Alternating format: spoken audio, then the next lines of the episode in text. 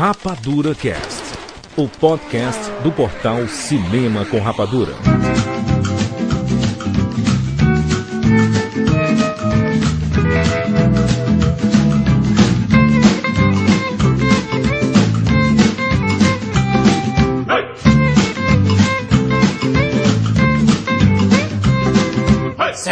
Bem-vindos, séries Rapadurianos de todo o Brasil. E está começando mais uma edição do Rapadura Cast. Eu sou o Jurandir Filho e no programa de hoje nós vamos falar sobre cinema, games, livros e quadrinhos. Isso mesmo, a nossa terceira edição dessa série fantástica sobre essa multimídia no qual nós estamos inseridos. Estamos aqui com o Maurício Saldanha. Ai, de livro novo entrando no mundo do HQ e de videogame novo, Jurandir. Muito bom. Thiago Siqueira. Jurandir Filho, quando as coisas ficam estranhas, os estranhos viram profissionais. Que é isso, rapaz. Olha só, Afonso Solano. Jurandir, o único dia que importa é o dia depois de Roswell. Esse programa é especial porque nós vamos recomendar aquilo que nós consumimos além do cinema. É lógico, nós vamos falar de cinema, DVDs e tudo, mas todas essas mídias que estão correlacionadas. Aqui nós somos pessoas também, né, Maurício? O pessoal pensa que a gente só não é só filme, é só cinema e. Antes, nós vamos para os e-mails e já voltamos. Nada a ver com as viagens, nada a ver.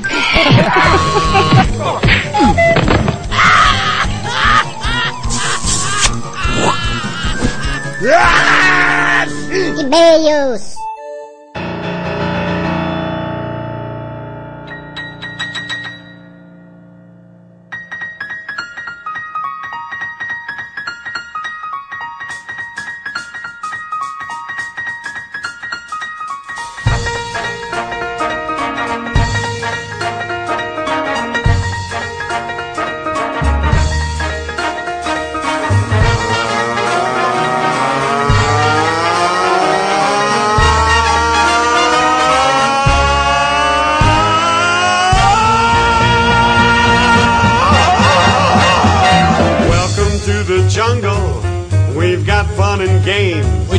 Lá, Maurício. Vamos lá, mais uma semana aí de e-mails, comentários e muito mais. O motivo de grande animação é que o Rapadura Cash, esse mês de outubro, fez 4 anos de existência, Maurício. E as velas e o bolo. Sem vela e sem bolo. É só pra registro mesmo, foi um ouvinte que mandou pra gente, dizendo que, olha só, aniversário do Rapadura Cash. É, ué, é mesmo, lembrei agora. A gente, a, a gente fica pensando que o aniversário é, é- é nos, é nos programas como 200, 100, não, né? Tem Exato, uma... Uma coisa que vale ressaltar nesses quatro anos é que nós criamos uma relação de amizade muito grande com os ouvintes, né? É uma amizade, uma confidência. Toda semana nós batemos um papo não só a- entre a gente, mas com eles também. né? Se existe quatro anos, Jurandir, é por causa de todos os ouvintes. Quatro anos, eu, eu, fico, eu fico pensando assim, ó. Quatro anos atrás, a gente ia imaginar, Jurandir. Se eu imaginar que ia existir um Rapadura Cast, na verdade, né? Se eu imaginar que eu ia participar disso, eu ia imaginar que as pessoas iam toda semana não só querer esperar um, um podcast, um programa de áudio onde pessoas falam sobre cinema, mas não, amigos mesmo. É por isso que eu entendo cada vez que quando, quando alguém fala que nos escuta como amigo, não tinha propaganda, hoje é sexta-feira, traz uma cerveja, né? Sei. Hoje é sexta-feira, traz um podcast dos amigos, a cerveja dos amigos, esse que é o podcast dos amigos. E essa relação de confidência, Maurício, é uma parceria que nós temos não só com os ouvintes, mas com os nossos patrocinadores, né, os anunciantes do Rapadura Cast. Por isso que nós pedimos, e acho que até chovendo uma olhada aqui falar isso, mas todas as vezes que nós anunciarmos algum produto aqui no Rapadura Cast, que os nossos ouvintes prestigiem, né? Porque nós não vamos anunciar coisa que seja ruim. Nós pedimos para os ouvintes esse feedback, seja nos comentários, seja nos e-mails, seja no Twitter. Muito, muito legal o pessoal no Twitter falando, pô, comprei a Guerra dos Tronos porque o Rapadura Cast comentou é, e recomendou. Vou atrás, estou interessado, vou assistir as séries da HBO. Então isso tudo é muito importante pra gente, né? Até pra nós conseguirmos é, segurar o programa por mais quatro anos, entendeu, Maurício? Perfeito. Nós precisamos disso, né? Até porque quando a gente coloca um, um anúncio ou um anunciante, não, nós temos o teste em metro antes, né, Jurandir? Nós testamos antes, nós Exatamente. Eu sei que muita gente às vezes pensa assim, ah, isso aí é patrocínio. Esses dias, Jurandir, por exemplo, no Cabelo Estelar, o cara veio falar que eu falei bem de um filme por causa que era patrocinado. O cara nem sabe do que tá falando, Jurandir. Me fala que é patrocinado. Então tem que ter cuidado com isso. Não quer dizer que a gente está anunciando alguma coisa, a gente foi pago para falar bem. Não quer dizer nada disso. O que a gente tá falando que é bom é porque a gente tá falando que é bom, o que a gente acha que é bom. Por isso nós pedimos nossos anunciantes, muito obrigado a todos que fazem esse programa acontecer. Muitos dos nossos programas são patrocinados e sem eles nada existiria.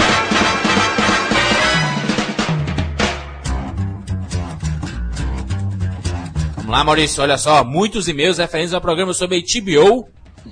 Para de falar HBO, Jurandir. Ah, tem gente que reclamou, né? Fala HBO. A de E-I, A-T-T-I, B, B-I, ou, ou. E-I-T-I-B-I-O, é. HBO. HBO. Aquela bonita. Programa muito bom. E foi muito comentado também, porque muitas pessoas são fãs das séries da- do canal. Muito obrigado a todo mundo que mandou essas mensagens. E aqueles que não mandaram ainda está em tempo, manda, tem que mandar longe. E os que não mandaram, vão lá. Estamos de olho nos comentários antigos, novos e os que virão no futuro. Vamos lá, Maurício, primeiro e-mail. Arthur Damasso, sem dúvida um dos melhores RCs de todos. Gostei muito da abordagem sobre as principais séries da HBO. A discussão sobre Band of Brothers foi muito boa. Considero Band of Brothers o melhor seriado já produzido. Com certeza uma obra de arte do entretenimento, como foi citado por um de vocês. Realmente, The Pacific foi um bom seriado, mas não chegou a ter a mesma emoção de Band of Brothers. Eu ainda não conheço muito Game of Thrones e nem o autor das obras, mas vou comprar o primeiro livro em breve. Sou um grande fã da ficção fantástica, da alta fantasia. Acredito que poucos escritores se encaixem nessa categoria, sendo Tolkien, o melhor na minha opinião, esse escritor de Game of Thrones, e C.S. Lewis, o escritor de Narnia. Deixando claro que Harry Potter passa longe de ser uma grande ficção fantástica. Porra, passa longe? A comparação de Martin com Tolkien é até válida, mas ressaltando a divisão de eras. Tolkien escreveu O Senhor dos Anéis em um outro momento, em um ambiente totalmente diferente. Foi o pioneiro, por assim dizer. Agora estamos no século XXI. Muita coisa muda, as influências são outras. Acredito que a escrita também mude. Muito bom saber que ainda existem grandes autores da ficção na atualidade. Seria frustrante a ficção fantástica ficar refém de vampiros, emos ou coisas parecidas. Eu, acho que a gente não pode desvalorizar o trabalho da, da Rowling, né, do Harry Potter. Ela fez muito por, por essa literatura. E essa literatura jovem, os jovens lendo muitos livros, se deve muito a Rowling, né? Ela é responsável por tudo isso, né? Eu acho uma ficção fantástica também, assim como ele intitula O Senhor dos Anéis, eu acho que é do mesmo, do mesmo nível de ficção fantástica. Porra, mas como é que o cara tá indo pra, uma, pra um colégio de, de um monte de feiticeiro, não é ficção fantástica? Com certeza, vamos lá. Felipe Pinheiro, Rio de Janeiro. Morro de rir com as piadas e comentários sarcásticos de vocês. Que, assim como eu, não se vergonha de levantar a bandeira dos nerds. Eu não levanto bandeira de ninguém. tu é nerd, Maurício? Eu não sou nerd, porra nenhuma. Eu sou nada, sou virginiano.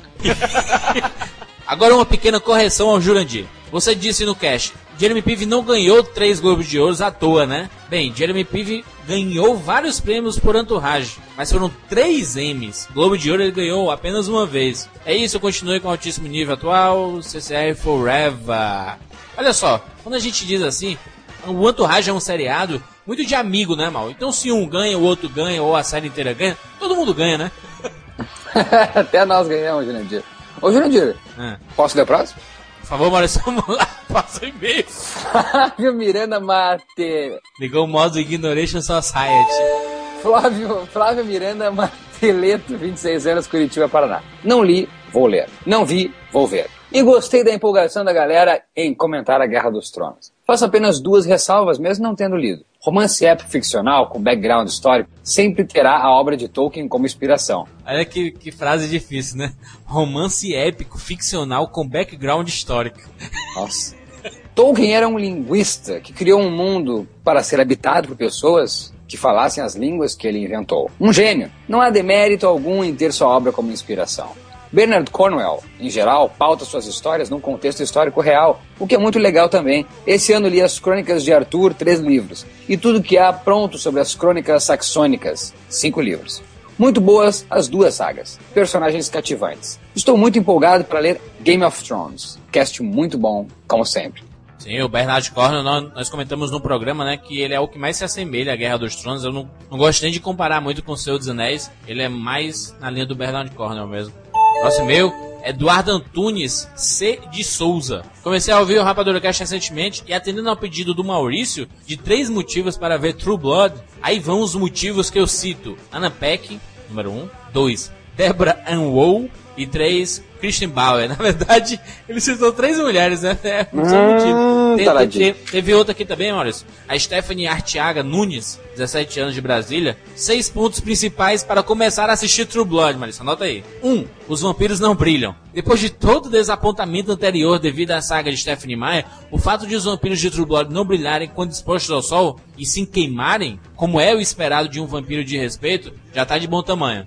2. Tem muito sangue. O que já é esperado em séries que tratam desse assunto não é só isso. Eles se superam quando se trata de nojeiras em geral. Se você, como eu, gosta de mortes violentas, pessoas sendo torturadas, em cárcere e canibalismo, True Blood vai ser um prato cheio. Nossa, assim como Jogos Mortais, assim como Psicopatas da vida real. 3, Maurício, é bem misterioso. Os episódios acabam definitivamente no clímax do clímax. E a gente não consegue sossegar até ver o próximo episódio. 4. Pros garotos, tem Anna Peck. Ela é muito fofa e linda. A personagem dela é fofa, a medida certa, é bem dirty quando quer. Como a série se passa no sul dos Estados Unidos, ela consegue fazer uma interpretação bem legal de uma caipira, o que deixa ela com um jeito mais inocente, sem contar que ela é uma telepata, né? Uma garçonete telepata. 5. Para as garotas, tem Stephanie Moyer. Ele é lindo, ele é inglês e é o vampiro que participou da Guerra Civil. 6 para finalizar. Também trata de mitologia e de um jeito bem legal. Não só de vampiros, a série também mostra telepatas, como eu falei anteriormente, metamorfos, pessoas que conseguem se transformar em diferentes seres, lobisomens e muito mais. Bem, é isso, espero que tenha conseguido fazer o Maurício se interessar. Eu digo logo, durante o programa eu fiquei muito interessado, eu só tinha assistido três episódios do True Blood, eu estou viciadíssimo assistindo, feito maluco, estou acabando a primeira temporada já. E eu vou dar mais uma chance, eu assisti umas 4, 5 vezes, eu acho, o primeiro episódio, não conseguindo ah, terminar e achar interessante aquilo. Ah, hum. Achar na paca aquela caipira me incomodou, Jurandir. E, é, e sei lá, uns Ela personagens. aparece peladinha, Maurício, sexo toda hora, aparece um peitinho, bundinha. Opa, então vou dar uma chance de novo, vou dar uma chance de novo. Então. Muito boa, a série é muito boa, mas estou gostando muito. Foi algo que foi despertado com Crepúsculo e não conseguiu é, suprir a necessidade de outra parte do público, né? Que queria ver os vampiros na moda, mas o vampiro diferente daquilo que é mostrado na saga Crepúsculo, né? Muito obrigado a todo mundo pelas mensagens, não dá tempo da gente ler todas aqui, mas muito obrigado mesmo. E vamos lá, Maurício. Olha só, o programaço, o programa de recomendações. Essa é uma série Cinema, Games, Livros e Quadrinhos. Programa que muita gente pede e gosta. Por isso, você, cara ouvinte que está escutando agora, onde quer que esteja, seja no banheiro, seja no, dentro do carro, seja em casa, seja no trabalho, seja na academia ou na faculdade, não esqueça de chegar nos comentários e colocar lá o que é que você anda consumindo do cinema ou DVDs, dos games, livros ou quadrinhos. Vamos compartilhar aqui o que é que nós consumimos de tudo. Enfim, vamos lá, Maurício. Bem-vindos ao mundo espetacular do cinema!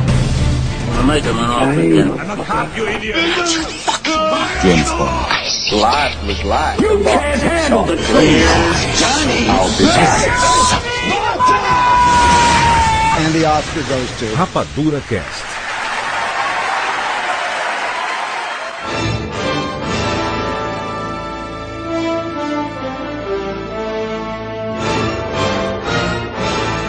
Olha só, vou começar comigo logo aqui, minha recomendação, essa parte de cinema, vai recomendar um DVD, DVD que serve também de preparação, porque este ano de 2010 você escutará um programa especialíssimo sobre Ben-Hur.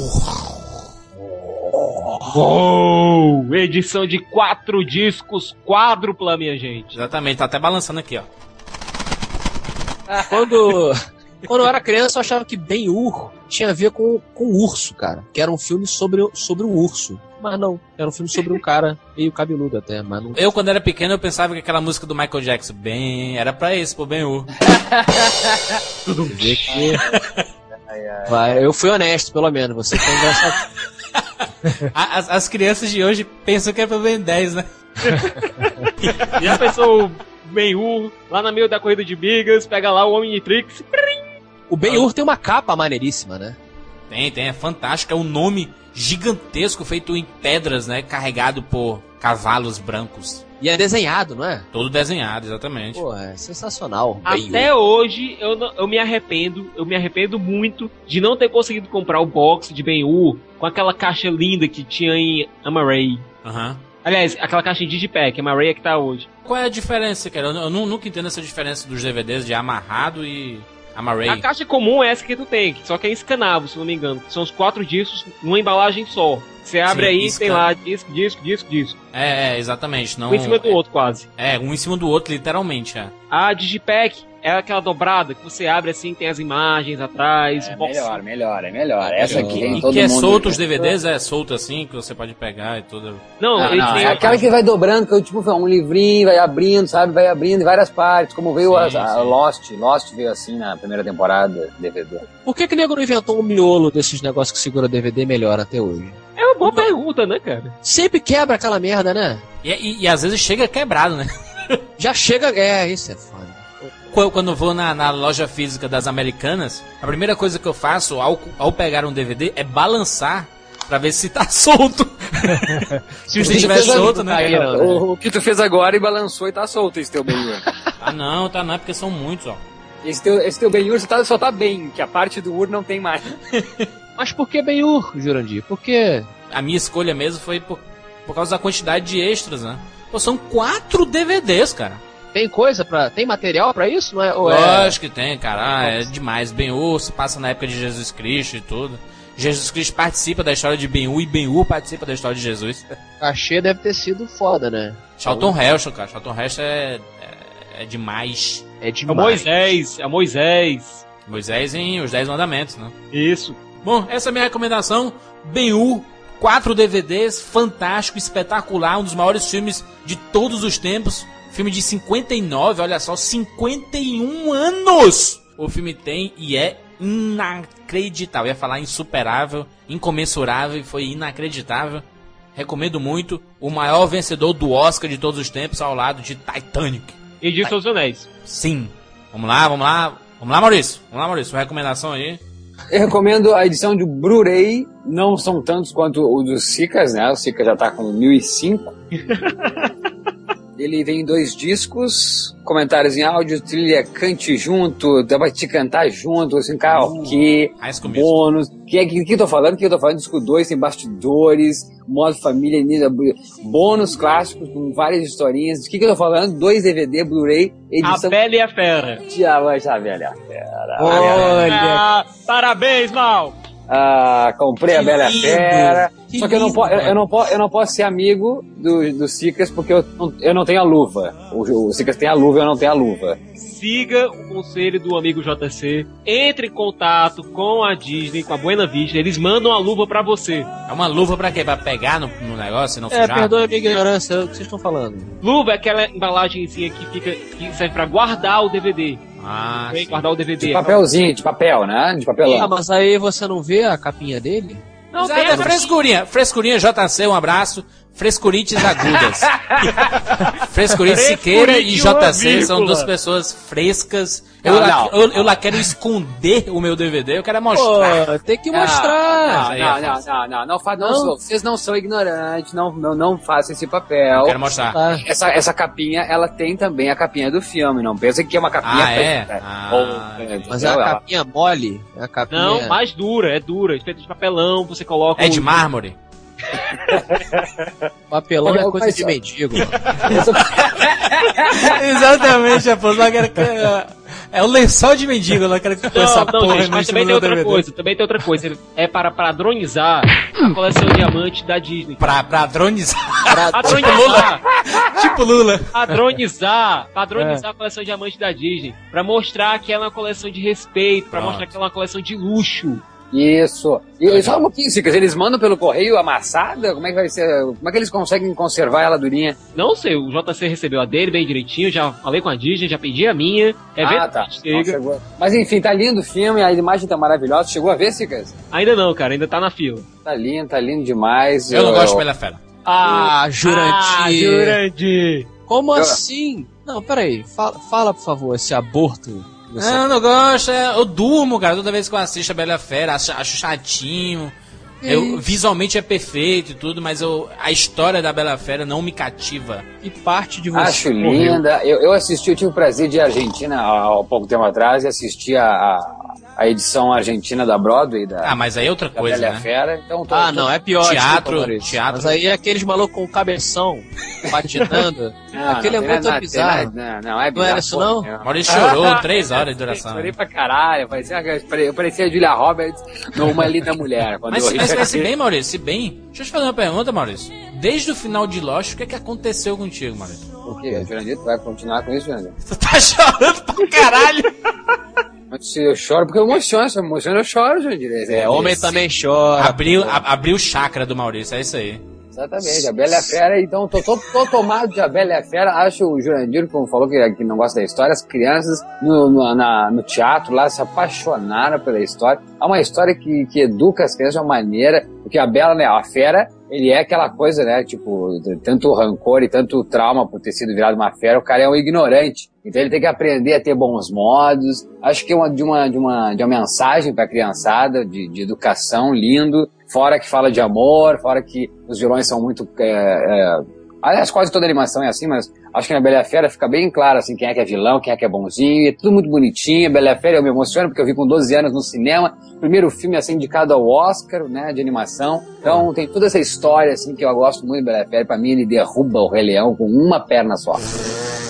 Aí não vem, né? I got a bad feeling about this. Não, mexe no que tá quieto, meu irmão. Não, peraí, Peraí, peraí. Esse merece. Shoryuken! No dia que a Bela Fera ousar atrair todos, todas as faixas etárias de público, como o Rei Leão faz, aí eles podem falar alguma coisa. Não, tudo bem. Isso aí eu até, até dou o braço a torcer, mas. É isso, o Rei, o Rei- o Rei Leão Como ah, filme, não, não, não mexeu, mexeu. É Olha melhor. só, a o- Bela e o- Fera é melhor. Que é Aê, isso? viu? Eu só digo sim. uma coisa sobre o Rei Leão. Kimba, o leão branco. Foi baseado no Rei Leão, entendeu? Pra criancinha, Ah. cara. O Rei Leão é pra criancinha. Que é isso, não ofende. Sabe o que é criança? Não, pra criancinha que existe dentro de ti, mas tudo bem, não bonito, é, bonito. não é. A, a Bela Fera é chatíssimo. Chatíssimo. Bela é- é um chatíssimo. filme- Só tem uma música legal o filme todo. O Rei Leão, todas as faixas são memoráveis, inesquecíveis. Eu gosto do Elton John, fala sério. O Dr. Johnny é foda. É o Dr. Octopus, como o Afonso falou no programa. o Dr. Octopus de óculos. Era o Elton John.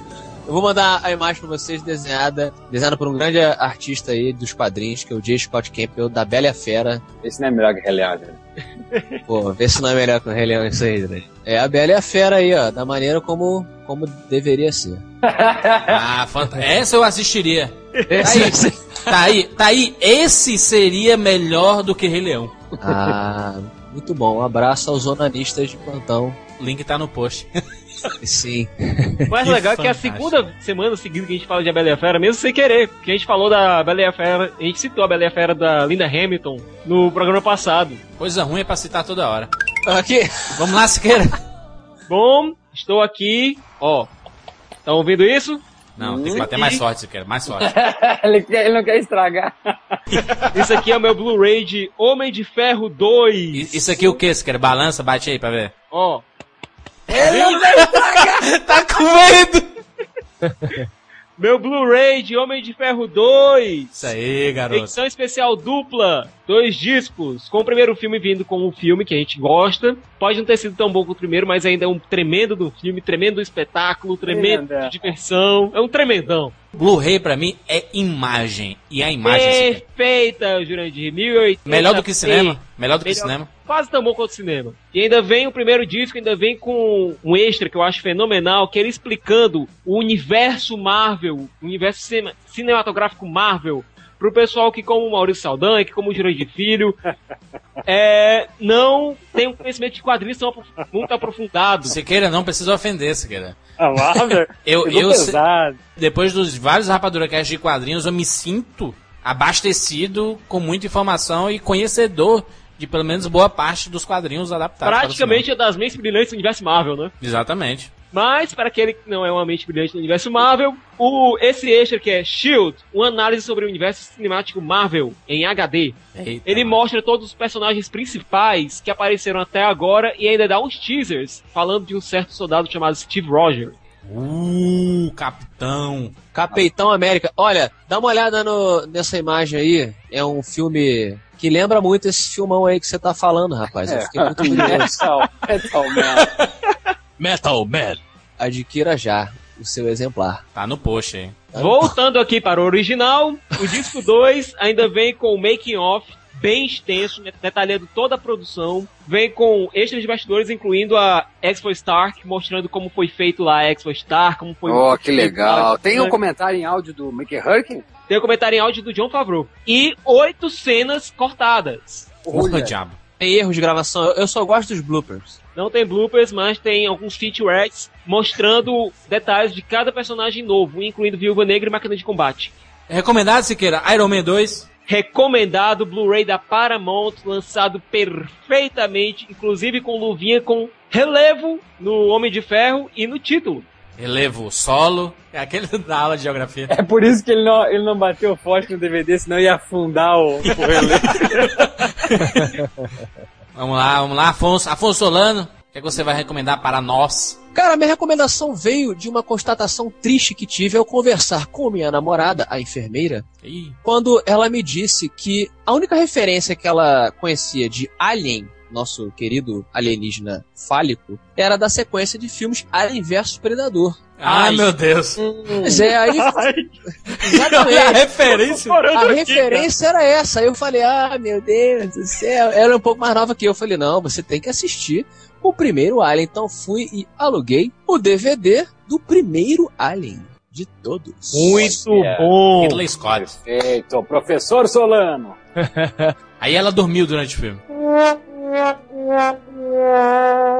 Não, não, cara, porque é o seguinte, o filme ele já começa com a Nostromo acordando, né? A- a- a- os computadores acordando, a, a mãe, né? Que é o computador central acordando todo mundo, e o computador é velho. E ela deu uma risadinha no começo, assim e tal, mas, cara, é tão. Risadinha ou, ou foi aquele.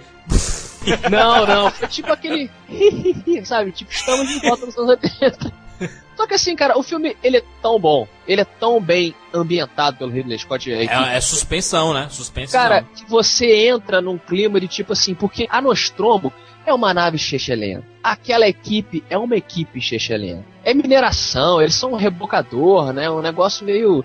É, Não tem um cuidado. Então você acaba, pelo menos foi a sensação que eu tive, você acaba aceitando que aquela tecnologia ali Seja rústica. é rústica, entendeu? Ah, tudo bem, entendeu? Dá, uma, dá um desconto, mas, cara, o filme ainda é bom. O filme é sensacional. Ela adorou o filme. Ao terminar, ela falou assim: agora eu entendo por que, o Alien é o que é, porque Alien é filme de terror. A franquia exatamente. deveria ter permanecido um, um filme de terror. Ficou Aham. louca pra assistir o 2. E Siqueira, fala aí, tem, tem um, um ovo, não é isso? Que tá brotando Olha, aí. o ovo deu problema, mas o box É tá isso? saindo. é, na verdade, que realmente eu vou falar um pouco mais dessa, da história desse Tu ovo. tá com problema no ovo, Siqueira? Aí dentro.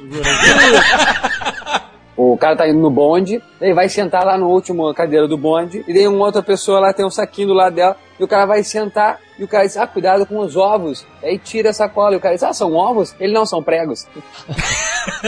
Que, que beleza. ok, bom, Stand-up do Maurício. de todo modo, a antologia Alien, uma edição limitada em seis discos em Blu-ray. Urra. Seis discos, com os quatro filmes da série Alien e dois discos de extras. E vai, vale, vale ressaltar que os quatro filmes, então, como tá dizendo o Sicas, não fazem parte do filme que a enfermeira assistiu, né? Os quatro filmes são Alien, Alien do Resgate, Alien, o passageiro, Alien Resgate, Alien 13 e Alien Resurrection. Isso. Amém. Amém. Não, peraí, ela assistiu o primeiro. O Alien, Ah. não foi Não, isso? mas a gente tá não. falando- Ah, o que tu falou que ela assistiu Aliens vs Predador, não foi? Ah, o primeirão, é. Depois ela foi assistir o primeiro. Mas ela falou com essa palavra que tu falou assim, é, realmente eu entendi porque que o Alien é foda. O Alice, é, é legal.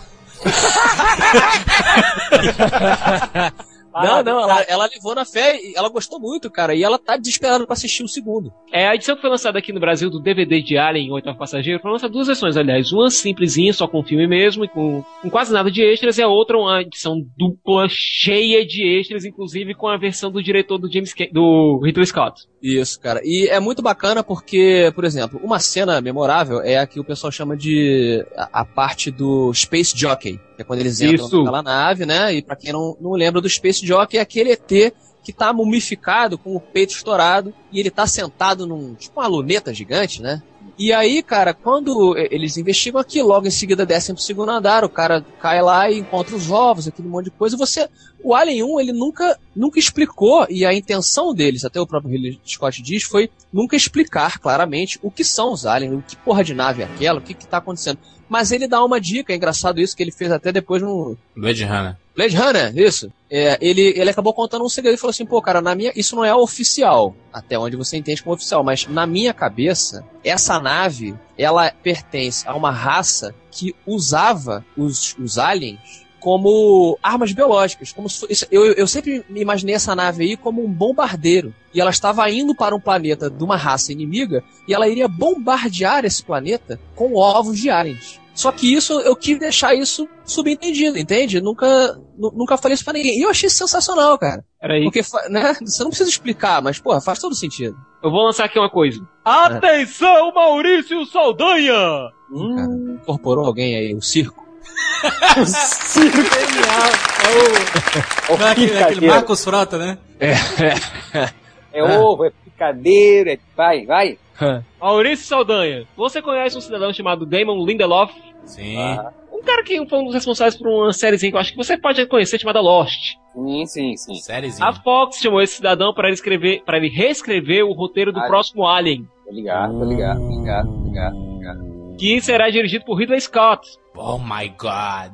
E que vai explicar Tem, just- tem elenco, né? E tem elenco já sondado, não tem? Que É, é Natalie outro Portman. sondando o elenco, incluindo Natalie Portman, foi sondada, não está confirmada ainda, mas pode ser que participe. Eu adoro a Nathalie Portman. Todo mundo adora Natalie É um Portman. tesão absurdo pra essa mulher. Eu Todo gosto, mundo não. tem. Todo mundo, De né? todo modo, o filme, esse novo filme, vai mostrar justamente a origem desse Space Jockey. E vamos ver se vai ser aproveitado essa historinha que o Afonso falou. Aí eu acho que não tem nada a ver. A origem. Pô, não explica, cara, deixa pra ficar. Deixa o peão rodar, meu irmão. É, deixa o...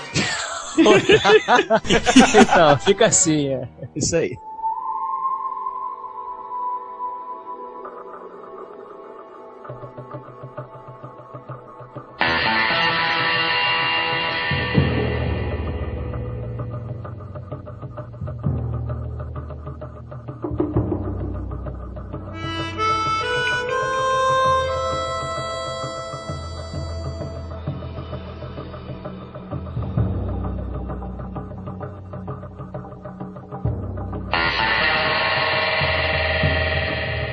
Vamos pros games. Olha só como eu tava com saudade de falar de videogame. Por quê? Porque eu tô com um novo Xbox. Aê, Jurandir Filho voltou! Jurandir Filho voltou pra live!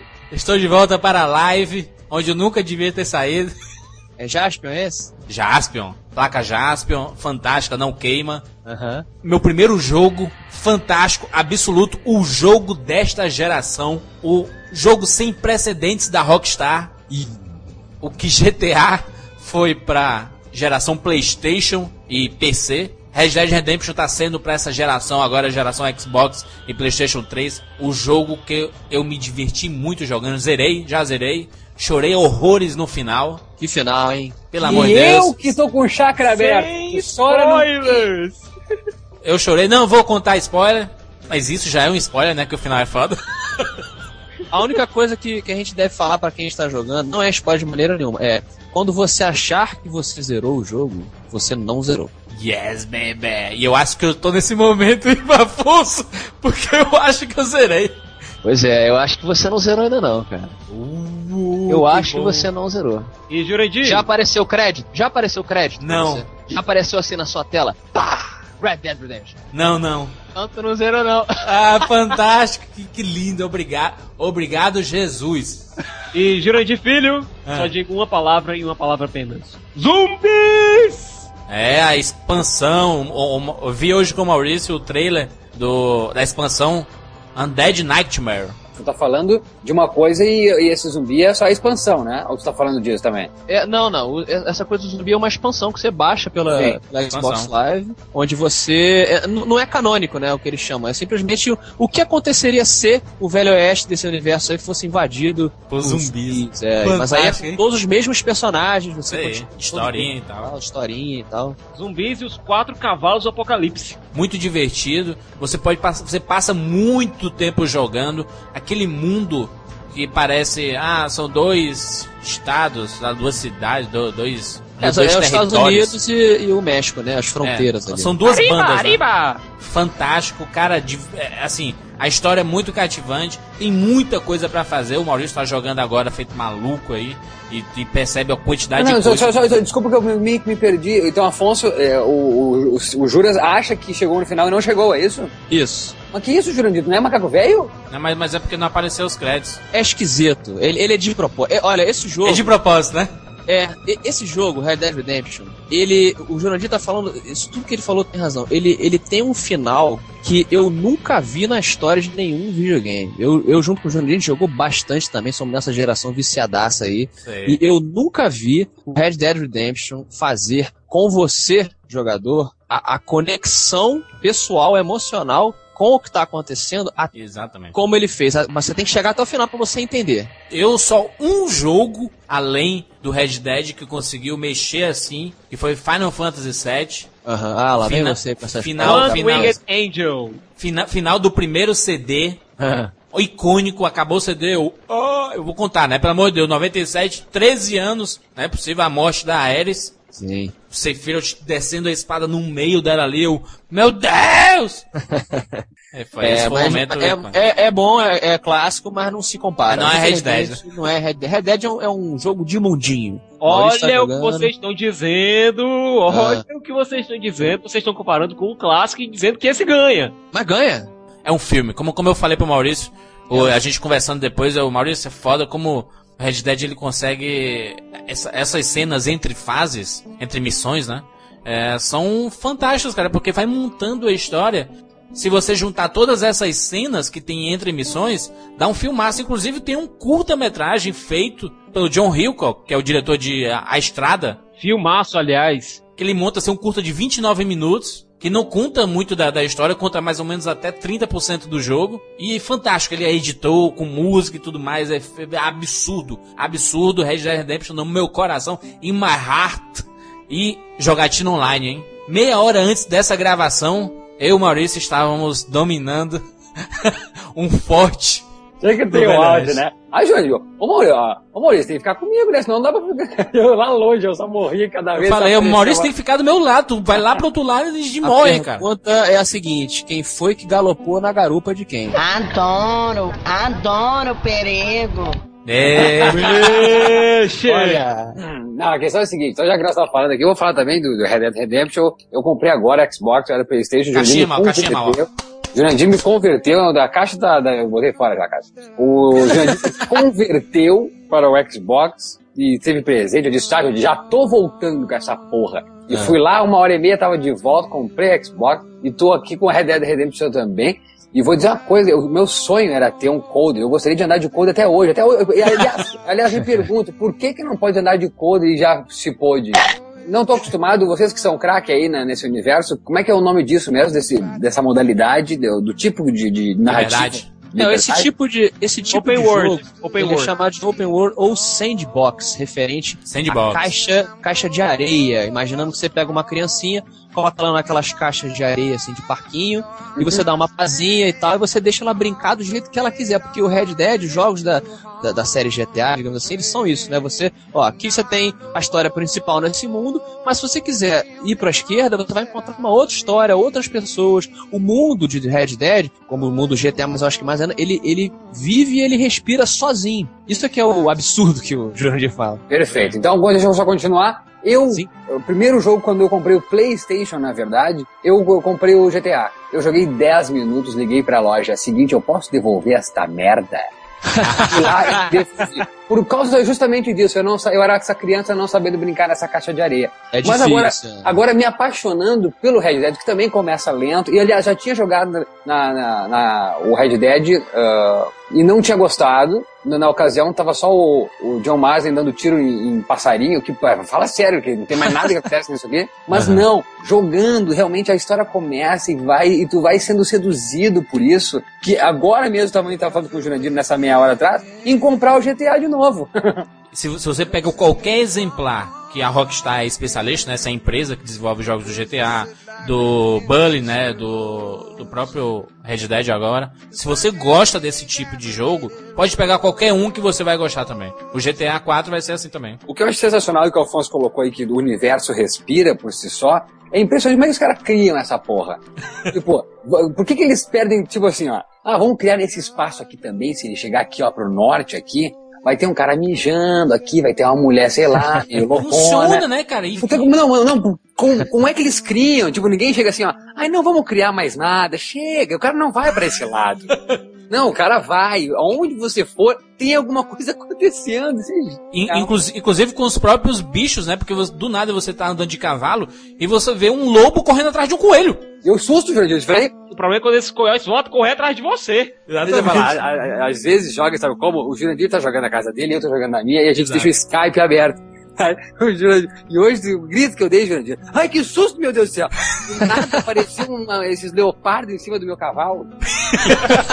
É fantástico, é, muito- é um jogo muito legal e eu recomendo jogar dessa forma que, que eu tava falando. Se você tem um amigo que tem o Red Dead também, joga ao mesmo tempo, sabe? Me- mesmo que seja tu fazendo as tuas missões e ele fazendo as suas missões, você fica conversando. E... Aí Tirando faz isso, tá? E você, você tem que ser o cara que tá mais fodão, porque o Jurandir faz assim comigo. Eu, ô Jurandir, olha, vocês viram o que ele acabou de dizer, né? Joguem de dupla, amigos, né? Cada um na sua casa, fazendo as suas fases com o Skype aberto, vocês vão se ajudando. Aham, olha eu jogando com o Jurandir. Jurandir, eu tô aqui na montanha, como é que eu faço? Sei lá, Maurício, isso aí, isso aí eu já fiz há 60% atrás. Eu já, Jurandir, Maurício, eu já conquistei o México inteiro, Maurício, para! Vou lembrar disso aí. É porque esquece realmente. Tem muita missão, cara, esse tipo de jogo. É foda você lembrar assim. É, Então que legal, cara. Todo mundo tá jogando Red Dead Redemption. Já virou, Afonso? Eu já virei, já virei sim. Fiquei com uma vontade absurda de jogar. Esse é o jogo que depois que você sai, é o que você falou do Coldre. Eu passei a usar minha calça mais pra baixo, o cinto frouxo, assim, você para assim. Calça cowboy. É, você Fantástico. para assim, aí você pô, coloca ah, os dedões assim dentro do bolso. Hey, partner! Né? O esquema, o o esquema é jogatina online, adicionem no- na Xbox Live as nossas game tags, pelo menos a minha é do Maurício. Jurandir F e a do Mal, como é Mal? Mal Saldanha. Mal Saldanha é bem difícil. O Jurandir vai estar sempre com chapéu coco e de óculos. Isso aí, esse sou eu. Esse sou eu. Tamo junto, pode adicionar na live à vontade aí, vamos jogar junto todo mundo. Estamos comprando vários jogos, inclusive FIFA 2011, PES 2011, é o Call of Duty Black Ops, tá aí uma porrada de jogo pra gente jogar todo mundo junto, fazer um batalhão e destruir essa live. Vamos lá, Siqueira? Bom, vou fazer uma recomendação dupla aqui. Dupla porque é coisa jogar, é coisa, é negócio casado, venda casado. Coisa jogável. Coisa jogável e coisa ouvível. Comprei agora, não tão agora, não tão recentemente, mas comprei para a PSN, pela, pela PlayStation Network, Scott Pilgrim vs. The World! Olha! A Siqueira e seus fanatismos absurdos. Pra quem foi criança na década de 80, 90, esse jogo é a fina flor. É um beaten up. Perdão, Vai né? tomar banho, Maurício! Aí, Maurício, levou a culpa, Maurício. Levou a culpa. Não, não fui eu, querido. Não fui eu. Então desculpa, vai tomar banho, Jurandir Filho. Não fui eu, não! Não fui eu, não, foi Afonso! Então vai tomar banho, Afonso Solano. Michel automático. De todo modo, jogo bem simples. É, você joga com o Scott, com o Steven Stills, com a Ramona ou com a Kim Pine. Ou seja, você jogou com a Sex Bomb Bomb, que é a banda do Scott, ou então com a Ramona. Você vai enfrentando um monte de inimigos no meio do caminho, emos, bullies, ninjas, é, pra chegar nos sete chefões que são os sete ex-namorados do mal. E é, e é, e é jo- jogo arcade, né? Baixava, né? Jogo arcade, 9 dólares e 90 centavos na PSN. Na Xbox Live também, bem baratinho na Xbox Live. Você vai lá, compra, faz o download, São 150 megas, você baixa rapidinho, começa a jogar lá e pronto. Jogo de emulador, hein? É, porque o jogo é basicamente isso, é legal a gente falar, né, Siqueira? Ele é um, uma homenagem aos jogos de. NES? De, de NES, é, de Nintendinho. Ele, ele, ele é todo retrô. Isso. Beat'em né? Beat'em é o que? Street of Rage, briga de rua. Isso. Final Fight. Final Fight. Yeah. yeah. Caraca, fantástico. Obrigado pela lembrança. E a trilha sonora? A trilha sonora é feita por uma banda chamada Ana Managuchi, o nome da banda. Ana Managuchi. Ana Managuchi. Tente dizer isso três vezes rápido. Que faz, que é especialista em trilha sonora. Ah. É nesse estilo 8 bits. Mas mid? Mid? Não é mid, mas é o som deles. É não? O som deles é no estilo 8 bits, mas não é mid. Você consegue distinguir um acorde de guitarra ali, outro acolá, mas você ouvindo assim, sem se preocupar, você pensa que é uma música de Nintendinho, cara. Caraca, genial. É empolgante pra caramba. E por falar nisso, eu estou aqui, ó. Ouviram? Ouviram? Não, não, não, Siqueira. É o CD, é o CD. É um CD. CD da trilha sonora de Scott Pilgrim contra o mundo. A, a, a, gente não tem um bloco de música, né? Mas vai junto. Faz assim, ó. Faz assim, ó. Barulho de elástico, assim, ó. Que é isso? É. A cueca do Scott. Tudo junto e misturado. Olha só quem está nessa trilha sonora. Rolling Stones. Beck, uma ótima banda de rock lá do Canadá chamada Metric. Um, um abraço pro Isinobre. Plantry, que foi a banda canadense que fez, tem a música chamada Scott Pilgrim, que foi o que deu o nome à série de HQ. Olha. Sem contar a própria Sex Bomb, que é do filme, com o Steven Shields, com o Scott Pilgrim, com a Kim Pine, com músicas escritas pelo Beck. Olha, ele tem duas músicas que eu acho geniais, que estão nos quadrinhos, aliás, que são I'm So Sad, So Very, Very Sad e We Hate You, Please Die, da banda Crush and the Boys, que é uma banda que tá na, na HQ, que as músicas têm exatamente poucos segundos de duração. É, eu lembro até hoje do, do quadrinho, se queira, que eu lembro assim, eu, vamos lá, gente, é a banda mais esperada de todos os tempos, a música é essa. Aí toca lá, dom, dom, dom, aí acaba. Três segundos a música. E quando eles tocam We Hate Please Die, a plateia fica toda morgada no chão, pá! é genial, recomendo muito a compra. Vamos lá, Afonsinho. Opa! Então, meus amigos, estamos aqui no Cinema com a Rapadura, no site cinema. Eu falei, vou tentar unir as duas mídias e pensei aqui numa das melhores adaptações de filmes para videogames que Jurandir sabe muito bem que normalmente não funciona. Fica uma merda. Normalmente fica uma merda. Porém, de um lugar escuro, originou-se um jogão que eu acho um dos melhores jogos de primeira pessoa que eu já joguei, chamado Riddick Escape from Butcher Bay. Olha só o filme lá do Vin Diesel, né? As Crônicas de Riddick. Crônicas de ridículo. O filme não, o filme não desceu muito, não, sabe? Ah, eu gostei Pode do ser, filme, né? se quer. Ser sincero, no alto da minha ignorância facial, eu gostei da batalha de Riddick. O... Não, eu gostei muito do Eclipse Mortal. Eclipse Mortal eu gostei muito. Agora do Riddick eu não, não fui muito com a cara. Cara, é muito estranho porque eu gostei do Eclipse Mortal. E aí, quando chegou no Crônicas de Riddick, lá o. Como é que chama o, o subtítulo? Não é só Crônicas de Riddick, né? É Crônicas. E... Como é que é? A Guerra de Riddick? Não. A Batalha de Riddick aqui no Brasil. Não é isso? Isso. A Batalha de Riddick. A Batalha de Riddick. Cara, eu achei um filme bacana. Só que não era pra ter sido com o Riddick, sabe? É. Mas independente disso, o jogo, ele funcionou muito bem, na minha opinião, cara. É um jogo de primeira pessoa, onde você encarna o personagem ainda saído, digamos assim, daquela mitologia do primeiro, do, primeiro filme. Você é só um prisioneiro ainda, você não, não tá lidando com uma guerra absurda e não, não, você é só um cara que é caçado pelo universo. E aí começa o jogo, pelo menos o primeiro, que é esse chamado Escape from Butcher Bay, né? Fuga de Butcher Bay. Butcher Bay é uma das maiores, uma das piores prisões de segurança máxima do universo e você chega lá preso pelo mesmo mercenário que capturou o Riddick no Eclipse Mortal, aquele mesmo cara. O filme se passa depois daquilo, se eu não me engano, porque a cronologia do Riddick é meio zoada. E cara, é um jogão, porque você mistura uma coisa mais ou menos de mundo aberto, que a gente falou do, do Red Dead Redemption, Não chega nem perto, mas é uma prisão. Você tem que interagir com as pessoas da prisão.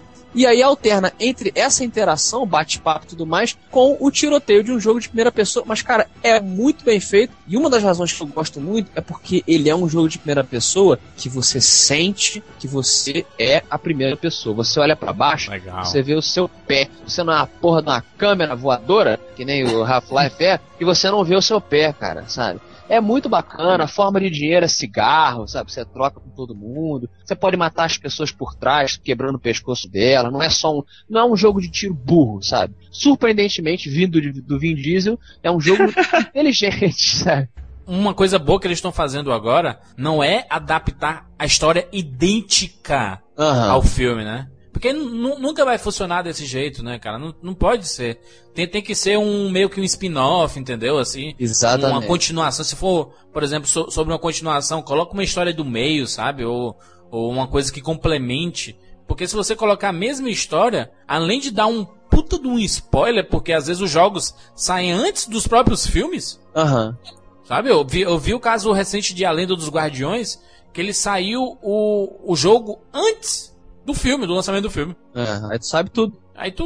É, é, é por isso que tem que ser até um jogo pra meio que te empolgar, te preparar pra assistir o filme, sabe, de alguma forma e tal. Mas não contar a mesma história. Jogo que eu gostei muito, eu sei que ele é cheio de problemas, cheio de bugs e tudo, mas é muito divertido. O Wolverine, cara. O Wolverine, é exatamente. Que não Faz tem a nada coisa. a ver com o filme. Nada. E o filme deveria ser como o jogo, né? Que é violentíssimo. Tem lá os sentinelas, aquela fase da sentinela que ele tá caindo junto com, com a sentinela e tudo. É fantástico, sabe? E, e dá um plus bem legal, né? É, é um excelente exemplo, esse do Riddick, de como uma adaptação tem que ser feita.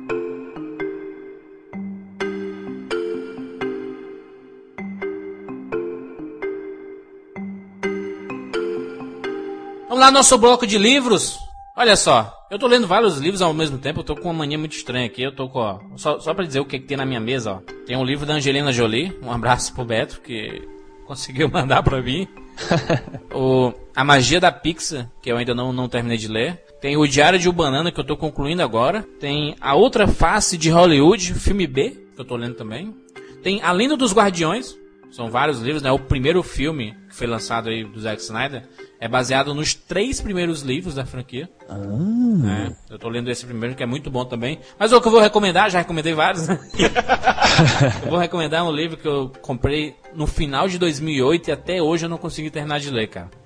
Eu não consegui terminar de ler, não foi pela, pela, pela falta de interesse ou por não conseguir é, sentar para ler e tudo, não, mas por causa da dificuldade que é ler o livro A Experiência do Cinema do Ismael Xavier, que é um professor que fala justamente sobre comunicação, arte, cinema, e ele escreveu esse livro A Experiência do Cinema, que ele reúne uma série de artigos não escritos por ele, mas editados por ele, feitos no começo do século sobre cinema. Quando o cinema foi lançado, os artigos dos, dos pensadores, dos jornalistas daquela época, né? Falando da maravilha que é essa novidade que é o cinema.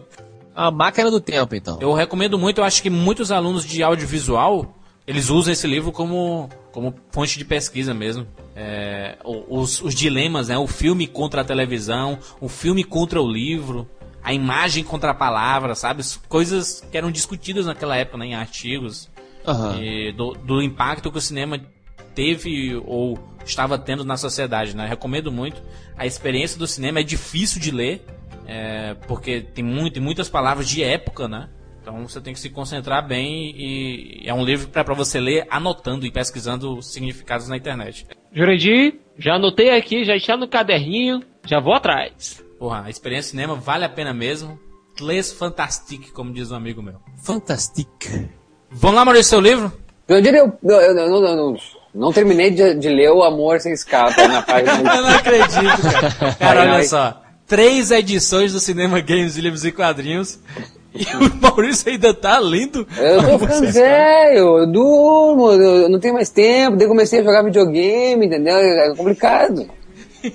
Olha é o seguinte, eu, eu, eu dei um pause no Amor Sem Escalas, vou continuar. Amor Sem Escalas virou meu livro do avião. Eu leio na avião pra não ter medo de avião. Eu tô lendo aqui Abbas Kiarostami. Assim, ó, meu Deus do céu, eu vou ler só o sinal pra vocês entenderem o negócio. Essa obra reúne uma série de 52 fotos e três textos do diretor iraniano Abbas Kiarostami, além de filmografia completa e comentada. O volume também inclui ensaio O Real, Cara e Coroa, o cinema de Abbas Kiarostami, do importante crítico franco-iraniano Youssef Ishagbapour, a série As Estradas de Kiarostami, a publicação mundial inédita de uma série de 52 fotos em preto e branco realizadas no norte do Irã. Em primeira pessoa, o diretor também dá um testemunho tocante sobre cinema, fotografia, arte e vida na seção do livro intitulada Duas ou Três Coisas que Sei de Mim, que compreende os seguintes textos: fotografia e natureza sobre sua atividade fotográfica, a arte do enquadramento e a paixão pela natureza, no trabalho, autobiografia desde a fundação do Departamento Cinematográfico Estatal Canum até a concepção de seus longas-metragens, Boa Cidadã, crônica emocionante sobre a perseguição, entre aspas, do cineasta a uma menina de rua na Avenida Paulista em São Paulo, que remexe às lixeiras à procura de comida.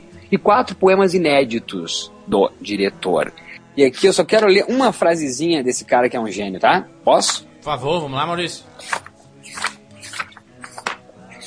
Seja documentário ou ficção, o todo é sempre uma grande mentira que contamos. Nossa arte consiste em contá-la de modo que acreditem nela. Se uma parte é documentário e outra parte é reconstituição, isso diz respeito ao método de trabalho, não ao público. O mais importante é alinhar uma série de mentiras, de modo a alcançar uma verdade maior. Mentiras irreais, mas de algum modo verdadeiras. É isso que importa. Tudo é inteiramente mentira, nada é real, mas o todo sugere a verdade. Abas Kiarostami que a gente recomendou, Maurício, no Rapadura Cast número 100, nosso top 100. Eu pensei, que, eu pensei que tinha dito que eu já tava lendo desde o 100.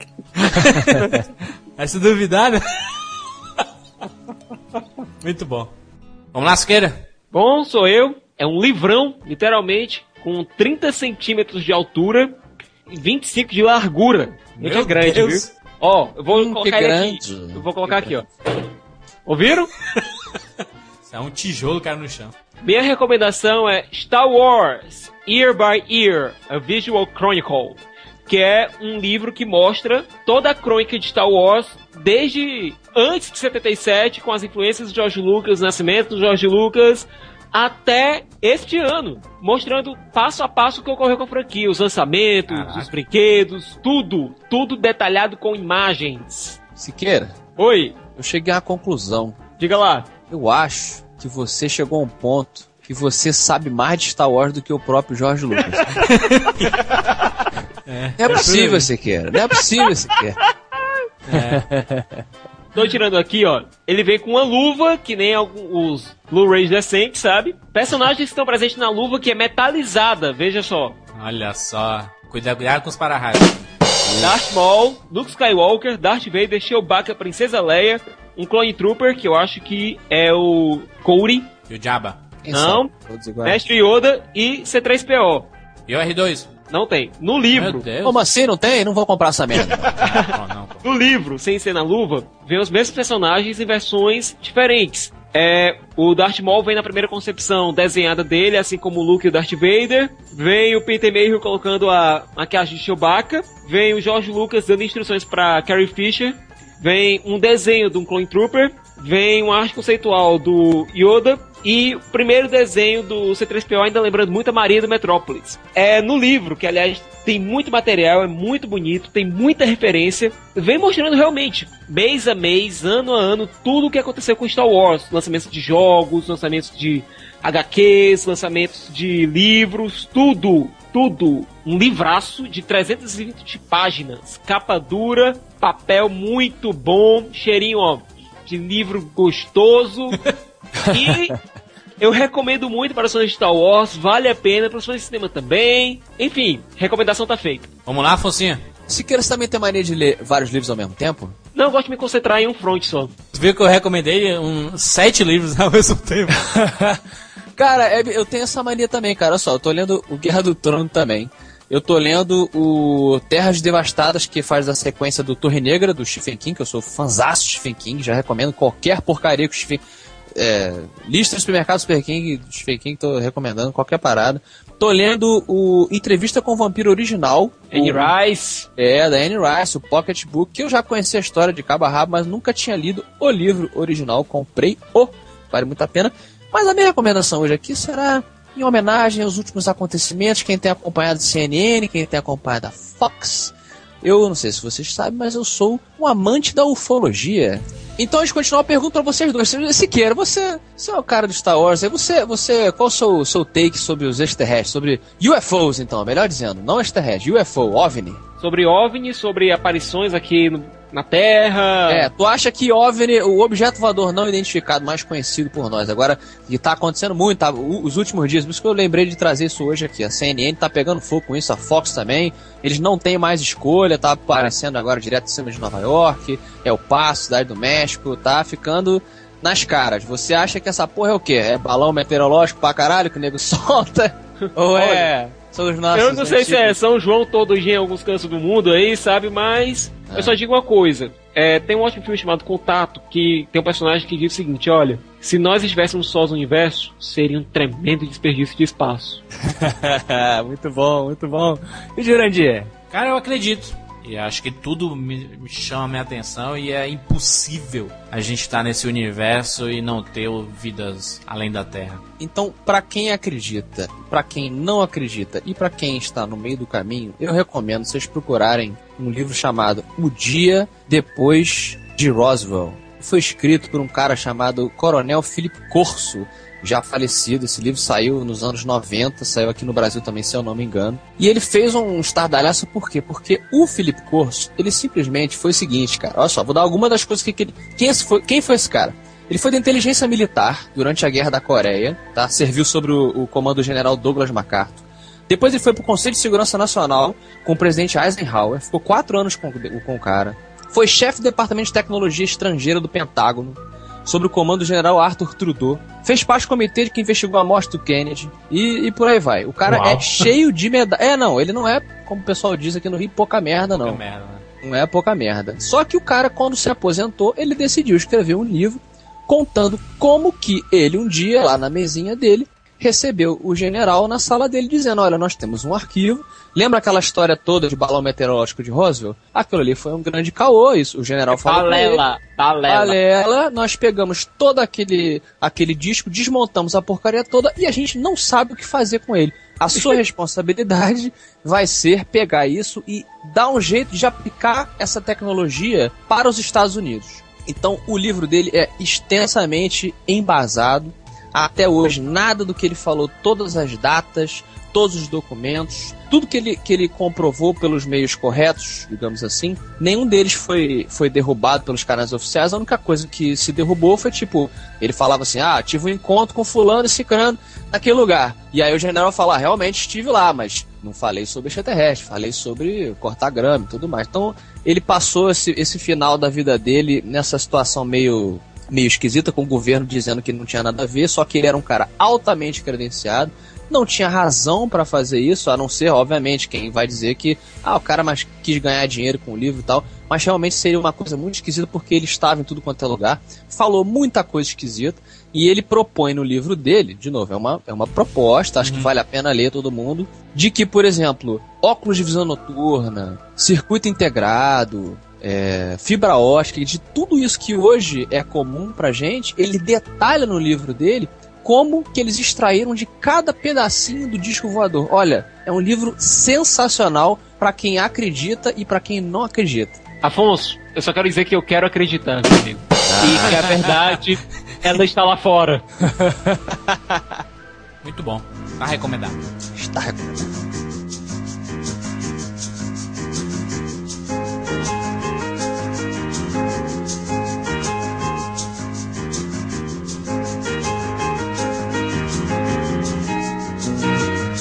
E nosso último bloco aqui, quadrinhos. Ah. Eu vou recomendar, vou recomendar a área do Afonso e a área do Siqueira também. Afonso que trabalha de forma profissional nessa área. Eu já vou recomendar logo. Olha só. É engraçado, eu não sou muito ligado em quadrinhos, né? Mas tem algumas coisas que me chamam a atenção e por andar em algumas lojas e sempre expõe muito esses principais lançamentos, é, eu acabo sendo atraído a dar uma folheada e até compro, né? Foi o caso do, do Peanuts. Peanuts completo aí de, de 1950 a 1952, que ele, a, a editora dividiu em várias partes, né? Charlie Dois Brown? Charlie Charlie, Brown, Brown. Charlie Brown. Minduim, na verdade. Minduim Peanuts. né? Como é conhecido aqui no Brasil, Minduim. Minduim, pô, que saudade, cara. As tirinhas fantásticas contando a história da, da, da, da criação do, do Charlie, Schurz, né? Fantástico, cara. Conta essa história lá do Charlie Brown, Snoopy, da Paty Pimentinha, da Lucy, do, Woodstock, sabe? Aham. E, e muito divertido, cara. Essa é a minha recomendação pra quem gosta. E eu acho que é um dos, uma das coisas mais brilhantes feitas em quadrinho de todos os tempos. O Charlie Brown, ele já era emo? Ele era introvertido, né? Ele era meio. ele era um emo sem cabelo, né? Eu só vou dizer que uma coisa pra você, viu, Afonso? Ah, Que puxa vida. E puxa. que puxa. O melhor episódio do. O melhor episódio do Charlie Brown era aquele da grande abóbora, né? Pois é, cara. Porra, que delícia, cara. Coitado do Lino, cara. Era o único que acreditava. Se fosse nos dias de hoje, o Charlie Brown seria dublado pelo Celto Mello, né? Não, ele, ele era dublado pelo Celton Mello. A melhor voz do Charlie Brown foi do Celton E Mello. era? Era? Ele era, essa é a grande. bum. É, Cabelo, explodiu Só aí. que vários dubladores já passaram. O mais recente, se eu não me engano, foi... Caraca, e de... Cara, eu Celto Mello, cara. É a personalidade ele, do Celto Mello. Por isso que eu não falei que, droga, puxa, é, que é, esse que puxa é meio que. Meu- o puxa, Celton Mello. Meio Celton Mélico. Caraca. Inclusive, o fantástico. dublador mais recente dele, se não me falha a memória, é o Ulisses Bezerra, que era a voz do Shun, em Cavaleiro do Zodíaco. Olha só. Você sabia, ô, ô, Jurandir Siqueira, que há pouco tempo, pouquíssimo tempo, saiu um jogo do Snoopy de avião para a Xbox Live e a PSN também. Barão Vermelho! Barão Vermelho, Arcade, cara. arcade. Arcade, disseram que era divertidíssimo, Legal, eu não, né? não tive a oportunidade de jogar, mas era. Pô, Barão Vermelho e Snoopy era muito bom, né, cara? Cachorro mais inteligente ever. Queria saber dançar que nem o Snoopy, com aquele joelhinho Mas a, alto, a assim. festinha da galera sempre assim, A acabava festinha. os episódios assim com a festinha, né, galera? Pensando assim, não E o Snoopy com o focinho pra cima. Tu, tu, tu, tu, tu. É, é, é lógico que a gente tá falando do, do, do desenho, né, que também teve do, do Minduim. Sim, que foi o, o meu, meu contato Ah, cara, com o Charlie eu- Brown. Eu acho aquele desenho genial. Muita gente acha meio chato, mas eu acho genial. Isso aí, tá recomendado o Peanuts. Vamos lá, Maurício, puxa seu quadrinho aí, por favor. O meu quadrinho, o Sicas aí já, já falou tudo que tinha que falar, eu ia Vai falar. morrer, Ih, Sicas. o Sicas, o Sicas, às vezes tem que controlar a tua garganta, porque tu matou, tu matou as informações que agora tu ia complementar. Meu HQ, obviamente, é Scott Pilgrim versus o Olha aí, Maurício lendo Scott Aê, Pilgrim. Maurício no hype! eu tô tri malandrão, né? Malandrão, malandrão. Tô jogando videogame, lendo Scott Pilgrim. É o Daqui a pouco Minimizou. recebe a carteirinha de nerd. Eu tô, eu tô aquele tiozão que, que dança batendo palma nas festinhas, sabe? Yeah! Pô, sou legal. E, então, eu achei genial. Olha só, eu sou tão novato no HQ que eu pergunto pra vocês. Vocês todos leram a, a Scott Pilgrim? Sim, eu li Não, de cabo eu ainda não. Não? Então, Juras Sicas, é, é isso mesmo? É, é- é sensacional assim? Ou já existiu isso de, de da HQ? Por exemplo, tá ali fa- falando sobre a banda, que já o Sicas falou. Qual é o nome da banda? Sex Bomb. Sex Babomb. E de repente ter os acordes pra te cantar a música, tocar a música junto. Aí. De repente a, a classificação de cada personagem, como se fosse os créditos de um filme. Exatamente. Essas notas, né? Notas em cada. Não é nem nota de rodapé, nota de fotograma. Isso, isso já existiu em algum lugar? Ou é mérito do Scott Pilgrim? Olha, Scott Pilgrim ele bebe muito de muitas fontes. Cultura pop, né? É cultura pop, cara. Essas fontes que aparecem de vez em quando. Não, da cultura pop é ó- ó- óbvio, tá óbvio isso é, ao ler. A questão é realmente na, na, na- na diagramação, na estrutura, na, no visual da coisa. Já existiu isso, essa estrutura em algum outro HQ? Em HQ não, mas você vê muito em games. É nisso que Scott Pilgrim é tão bom. é. Ele pega muita referência visual de outras mídias e coloca tudo de um modo que fica perfeito na Sim, HQ. mas é, mas é mérito na HQ, né? Pô, É pa- mérito pa- da HQ, é mérito do Brian Lee, cara. Genial, genial. Não quero estender também muito, porque já falamos do Scott Pilgrim. E vamos falar ainda, este ano de 2010, se Deus Alá E a Paramount.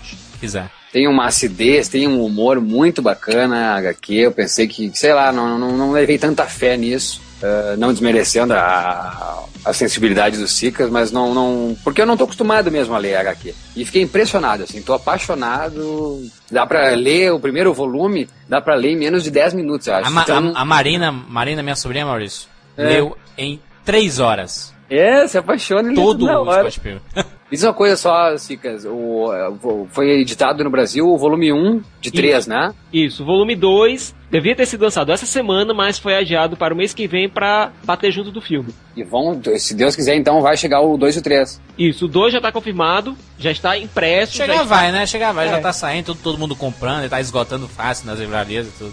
Não é tão caro, não é tão caro, dá pra comprar numa boa, sem choro legal. nem vela. E só vou dizer que o que o Joss Whedon, futuro diretor de Os Vingadores, criador de Buffy Caça Vampiros, criador de Angel, criador de Firefly, que é uma das minhas séries favoritas, que durou só três episódios, e de Serente, ele escreveu Scott Pilgrim como a crônica dos nossos tempos, com Kung Fu. Ou seja, é perfeito.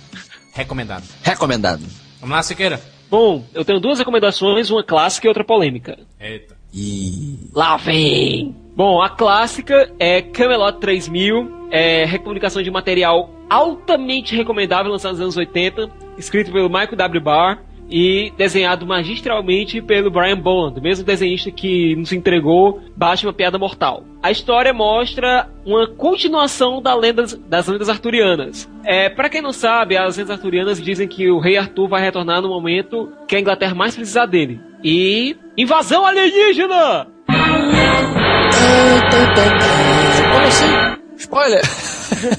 Acontece uma invasão alienígena no ano 3000, é, e na Inglaterra o rei Arthur ressuscita. Claro. E com ele traz os seus cavaleiros da Távola Redonda, só que eles são, eles ressurgem em corpos diferentes. Não o rei Arthur que ele ressurge do túmulo literalmente, assim como o Merlin.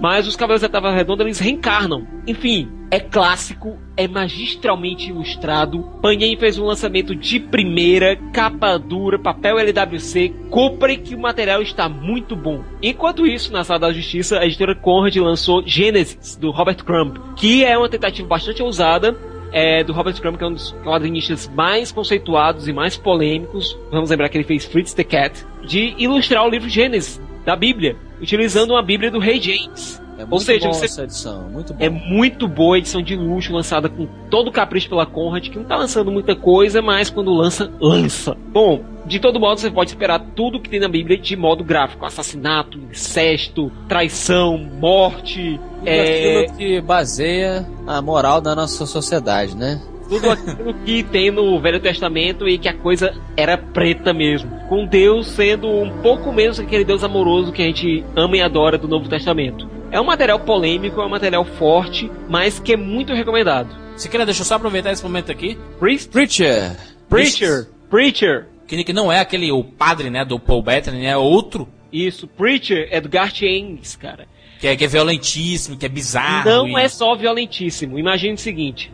Pô, vocês vão roubar minha recomendação? Ah, é essa? É essa aí, cara! Porra, que caraca. pô! Que chutaço. Que puta que- cagada, cara! Beleza, Sério? beleza. Não, não, não, não, vou- não vou falar, não vou falar. Vou... Não, deixa aí, porra. Vambora, emenda. É a não tua? quer? É minha, Não sério. acredito, cara. Que bizarro. Vou ter aqui, Preacher. Ah, só, só, é, só o pessoal dizer, ah, é combinado. Não é combinado, isso aqui eu lembrei agora. Porra, Uma das minhas viagens, que eu, eu tava falando que o, o Regis, ele é fã de quadrinho. E, Ah. e ele falando assim, eu terminei de ler um quadrinho agora, porque parece que são 60 edições, uma coisa assim, né? cara, o 66. Preacher são 66 edições. Isso, aí, aí ele disse, poxa, eu, eu terminei de ler e tudo mais, e é fantástico, gostei muito. Aí eu falei, cara, tá sendo adaptado pro cinema essa daí, cara, não é aquele do Paul Bettany não e tal. Na verdade, Preacher tá tentando ser adaptado faz um bom tempo para o cinema. Confundi, aí eu mostrei o trailer pra ele, não, não, não é isso não, é, esse aqui é um outro, Esse com, tom- com nome muito parecido, mas não é esse do Paul Bettany, que também tá, tá sendo bem interessante, né, mas... Priest é padre, Preacher é pregador. Exatamente, foi, foi essa a diferença que ele falou pra mim. Cara, ó, excelente, então, emendando aí da, da Bíblia. Que roubada impossível, cara. De todos os quadrinhos do planeta, eu escolhi o teu. Porra, só, não. só pra lembrar que, que a gente não, não combina o que, que, Não, que cada um... inacreditável, E, e nem fala antes o que, é que cada um vai escolher. Bizarro. Eu ainda tava, eu ainda tava bolado porque o, o Siqueira tava falando do- da Bíblia do Robert Crumb. Aí eu falei, pô, a Bíblia vai passar agora pra um quadrinho que tem tudo a ver com Deus e tal, e o diabo. E aí tu vai e puxa Preacher, cara. Cara, o Preacher é o seguinte, então, para quem não conhece, é a história do Jesse Custer, que é um, um pregador, né? Um pastor. E um dia a igreja dele recebe uma, um cometa do espaço, do céu, cai, pega fogo todo mundo, e o Custer ele acorda com o dom da palavra de Deus. Digamos assim, para não estragar muito. Tudo que ele fala para as pessoas, na hora que ele quer, claro, quando ele está ativando, digamos, esse poder, a pessoa fala. Então, se ele fala pra pessoa, diga a verdade, onde é que foi o fulano? A pessoa vai ter que dizer. Meio que o laço da Mulher Maravilha, entendeu? Fantástico. Não, tem uma, tem uma, tem uma edição que ele fica puto com o cara, só que ele não, ele não vai matar o cara nada. Ele vira e fala assim, ele quer que, ele não quer que esse cara siga eles. Ele fala assim, eles estão tipo numa prainha. Ele fala assim, quero que você conte todos os grãos dessa praia e vai embora. E aí, cara, edições depois que você já esqueceu disso, eles passam por ali de, de volta e o cara tá contando as areinhas. Caraca, que E ele fala tipo, caraca, eu esqueci do cara! E o cara, e o cara se alimentou comendo caranguejo ali e tal, porque ele não podia sair dali antes de terminar de contato. Então, assim, a partir daí você conhece é, a situação de que alguma coisa aconteceu no, no céu que Deus abandonou. Deus abandonou o céu, Ligou foda-se. ligou o fodorizador em 89%. E foi tirar férias com o Wagner Moura aqui no Brasil.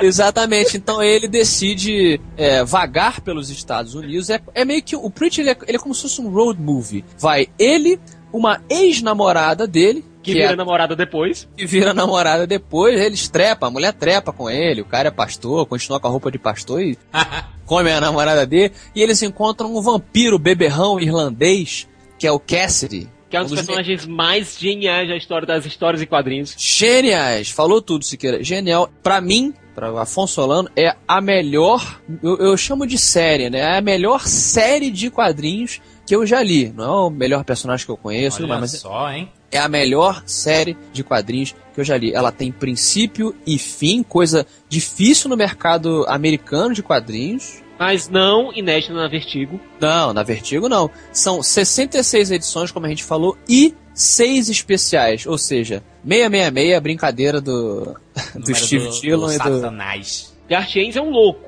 É um louco, é uma revista violenta, uma revista que não tem medo de mostrar pra você o que quer te mostrar, pra te passar o ponto. Sensacional, muito sexo, muita violência, muita crítica. Ele é um cara muito crítico com relação à, à religião. É incrível, várias editoras já tentaram trazer Preacher do começo até o fim pra cá, mas Isso. nenhuma conseguiu. Mas você Ah. consegue encontrar essas edições encadernadas, seja qual, de qual editora que publicou, nas, nas, nas livrarias ainda. Vale muito a pena comprar, cara. Agora está sendo continuado pela Panini Comics, que Panini. também lançou a minha outra recomendação, que foi o Camelot 3000.